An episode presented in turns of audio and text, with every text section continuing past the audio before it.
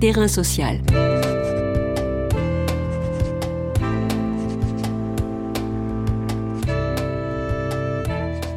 Hugues Chevarin. Lucie Guimier. Lucie Guimier est géographe spécialisée en santé publique, chercheuse associée à l'Institut français de géopolitique à l'Université Paris 8. À l'heure d'une possible vaccination de masse contre la Covid-19, Terrain Social fait le point sur les oppositions au vaccin. Quelle ligne de partage se dessine sur la carte de France? Qui sont les Français vaccinosceptiques? La crise sanitaire marque-t-elle plus profondément ce scepticisme? Terrain social. Bonjour Lucie Guimier. Bonjour. La résistance au vaccin est-elle aussi ancienne que le vaccin lui-même? Oui, bien sûr. C'est la résistance aux vaccinations a accompagné en fait l'histoire de la vaccination et euh, elle s'est surtout, euh, on va dire, organisée à partir du moment où il a été question d'obligation vaccinale dans, chaque pays, hein, je dirais. Donc en France, euh, les premières les, premières associations antivaccinales se sont euh, constituées dès lors qu'il a été question euh, de l'obligation de l'obligation vaccinale euh, au Parlement. C'était autour des années 1870 avec la première loi d'obligation vaccinale en, 1902, pardon. Quels sont ces facteurs de résistance? La, la résistance vaccinale, c'est principalement une résistance contre l'État euh, contre l'intrusion de l'État dans la vie privée euh, des citoyens. Et euh, c'est vraiment l'argument principal et la défense des libertés individuelles. Donc ça, c'est vraiment le, facteur principal, je dirais, de, la résistance vaccinale. Ne sent-on pas une accélération de ce mouvement depuis les années 90 avec bah, la fameuse hépatite B et ça jusqu'aux années 2000 avec H1N1 oui, je dirais que la résistance vaccinale fonctionne de manière assez cyclique en fonction du contexte social, euh, médiatique, politique et évidemment épidémique. Et effectivement, à chaque fois qu'on parle de, nouveaux vaccins euh, lors de contextes pandémiques comme euh, lors de la grippe H1N1 ou actuellement, on a une remontée de ces discours euh, parce que on a une peur des citoyens face à ces vaccins développés de manière très rapide. Donc là, le contexte est, est actuellement, oui, bien plus obscurci qu'en temps normal. Quel a été le problème autour de la rougeole? Alors en 2008, euh, on a eu une résurgence de la rougeole, qui est une maladie qu'on croyait qu'on avait euh, maîtrisée grâce à la vaccination. Il faut savoir que la vaccination, que le vaccin contre la rougeole, c'est un vaccin qui est réputé pour être très efficace, à 95%. Donc moi, je suis partie du principe euh, de me dire que les, les territoires où il y avait d'importants cas de rougeole à partir de j'ai cartographié cette épidémie de rougeole de 2008 à 2011 en me disant que les territoires où il y avait beaucoup de cas de rougeole étaient forcément des, territoires où on n'était pas vacciné. Et euh, donc après les cartes, je suis allée faire des enquêtes de terrain pour vérifier sur le terrain euh, cette hypothèse. Et euh, je suis allée en Ardèche dans un petit canton rural où on ne s'attend pas forcément à ce qu'il y ait d'importantes épidémies qui avaient été très touchée par la rougeole. J'ai interviewé beaucoup de parents, 150, et euh, effectivement, j'ai rencontré beaucoup plus de parents euh, qui refusaient la vaccination que dans mon autre terrain, dans l'Ain, en Rhône-Alpes euh, également, où on avait très peu de cas de rougeole et où je m'étais dit que du coup, si on a eu peu de cas de rougeole, c'est qu'on était bien vacciné. Et effectivement, il y avait une corrélation entre le refus vaccinal et l'importance de l'épidémie. Quelle typologie vous avez pu faire à partir de votre étude? Alors, c'est assez spécifique parce que on, parle bien des anti-vaccins que j'ai rencontrés en Ardèche. Euh, si par exemple j'étais allée étudier un autre territoire euh, par hasard en, Vendée euh, où il y avait plus d'anti-vaccins qu'ailleurs, j'aurais peut-être rencontré d'autres profils. Là, les profils que j'ai rencontrés d'anti-vaccins en Ardèche, plutôt, je vais plutôt les approcher par leurs arguments pour que vous compreniez, parce que les profils sont divers, mais les arguments reviennent, qui sont toujours les mêmes. Les arguments, c'était principalement la supposée collusion entre les, laboratoires pharmaceutiques et l'État Euh, l'idée de laisser faire la providence, la nature. Et enfin, la liberté de choix, comme je vous l'ai dit tout à l'heure, euh, euh, la question des libertés individuelles. Et ce qu'il faut vraiment saisir, c'est que le militantisme anti-vaccin, il s'inscrit dans un mode de vie. On va parfois préférer scolariser ses enfants dans des écoles alternatives, souvent hors contrat avec l'État, hein, parce que c'est plus simple de mettre des enfants non vaccinés dans ces écoles. On va consommer autrement, donc on va aller dans des AMAP ou on va manger bio un peu plus que euh, que la normale, enfin, on va dire un peu plus que, que euh, la moyenne. On va faire ses courses dans des réseaux alternatifs. Et bien sûr, ce sont des personnes qui vont préférer avoir recours à des médecines alternatives et des professionnels de santé qui se mettent parfois hors des clous. Hein. Je pense à souvent des médecins homéopathes qui font des faux certificats de vaccination. Ce sont des personnes qui se perçoivent et qui se construisent autour de l'idée de ne pas être des, moutons, de ne pas appartenir à la doxa. Donc ça, c'est vraiment en, gros euh, euh, le profil des anti-vaccins que j'ai rencontrés en Ardèche. Est-ce qu'on a une vision à peu près claire, par rapport au moins déjà à la rougeole, d'une certaine spatialisation euh, des anti-vax? D'une manière globale, on a une fracture nord-sud et surtout beaucoup plus d'antivaccins que dans le reste de la France, dans le sud-est du pays. Mais tout peut évoluer. Hein. Euh, en fait, tout est fonction de, du contexte, euh, euh, de déclarations politiques, d'affaires médiatiques.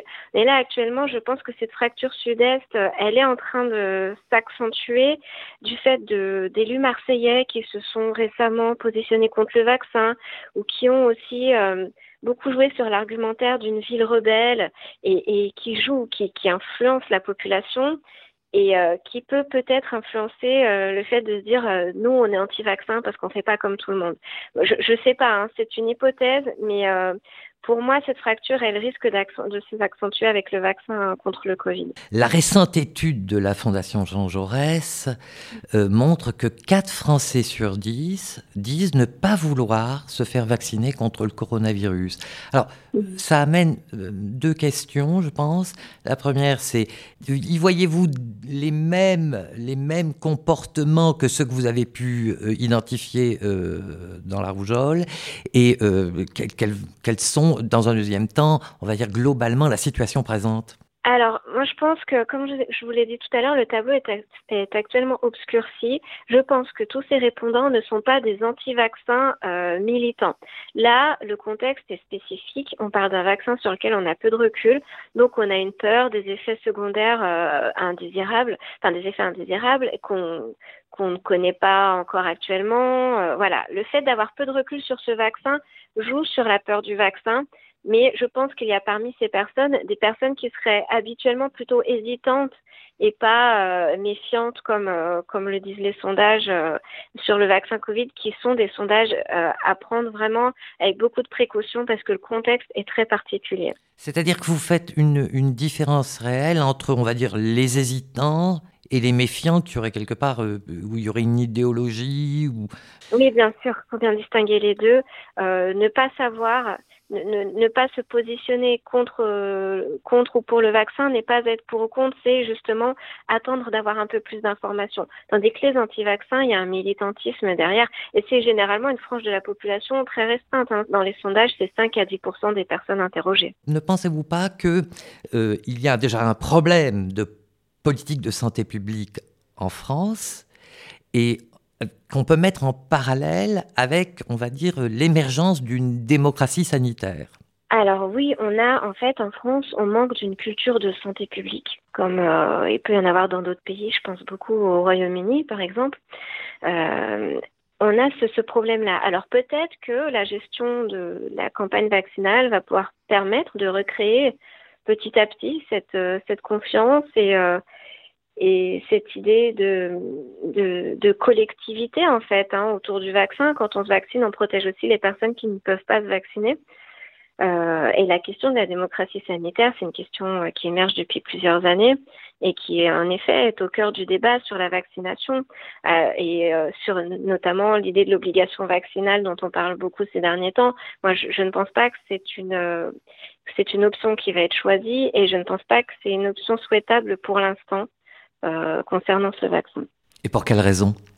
Parce que la population est déjà assez euh, craintive et si en plus on ajoute une obligation euh, sur ce, sur ce vaccin sur lequel la population est craintive, ça va rajouter, euh, ça va rajouter du, du négatif en fait, hein, euh, de, de sentiment d'aliénation, alors qu'il faudrait beaucoup plus insister sur la responsabilité de chacun, l'idée d'un collectif et, et l'idée de l'obligation pour l'instant sur ce vaccin, elle ne me semble pas elle ne me semble pas bénéfique. Depuis le début de la pandémie, on assiste en France au débat public des experts médicaux, des scientifiques sur ce sujet, et on assiste surtout euh, à une sorte de cacophonie.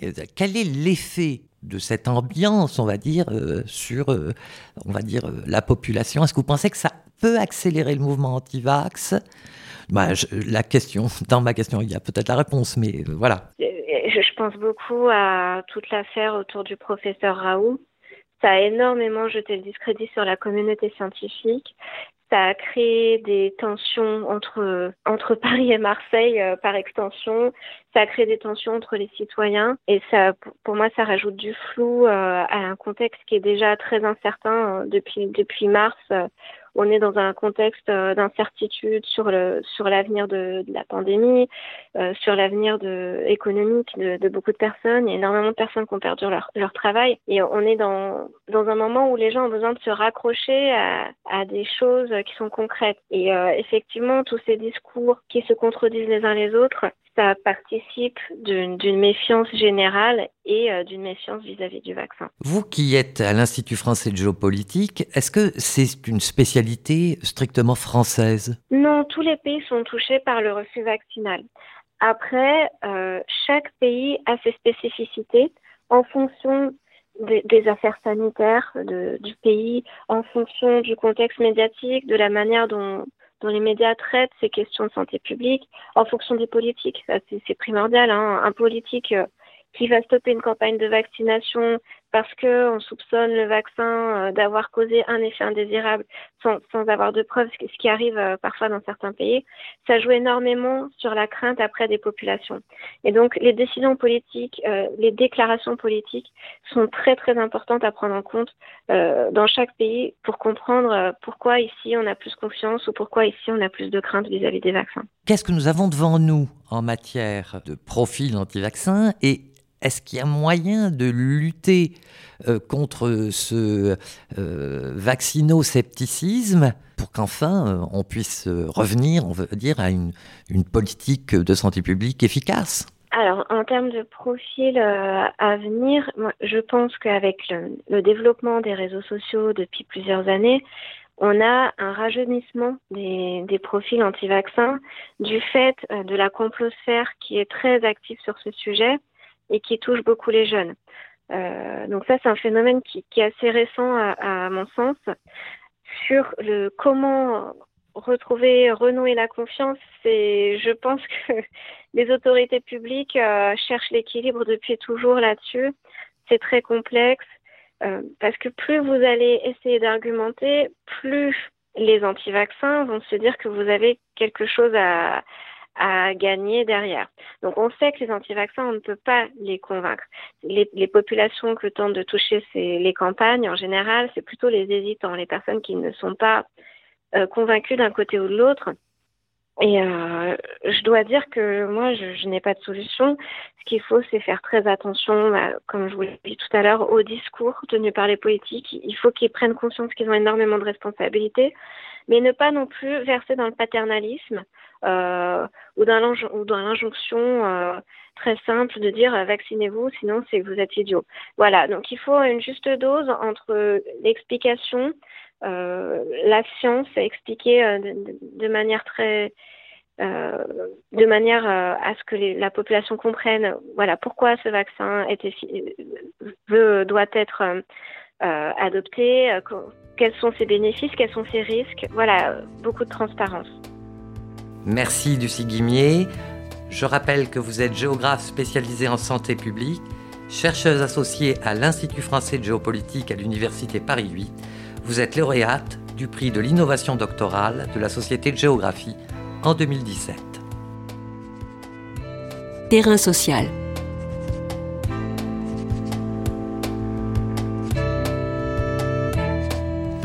Tous les podcasts du chantier sont à retrouver sur lechantier.radio et sur les plateformes d'écoute.